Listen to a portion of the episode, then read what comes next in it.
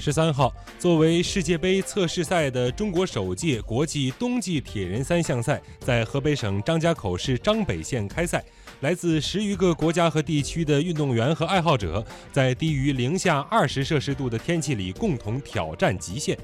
冬季铁人三项赛的项目包括跑步、山地自行车和越野滑雪三项，所有的项目都在雪地环境进行。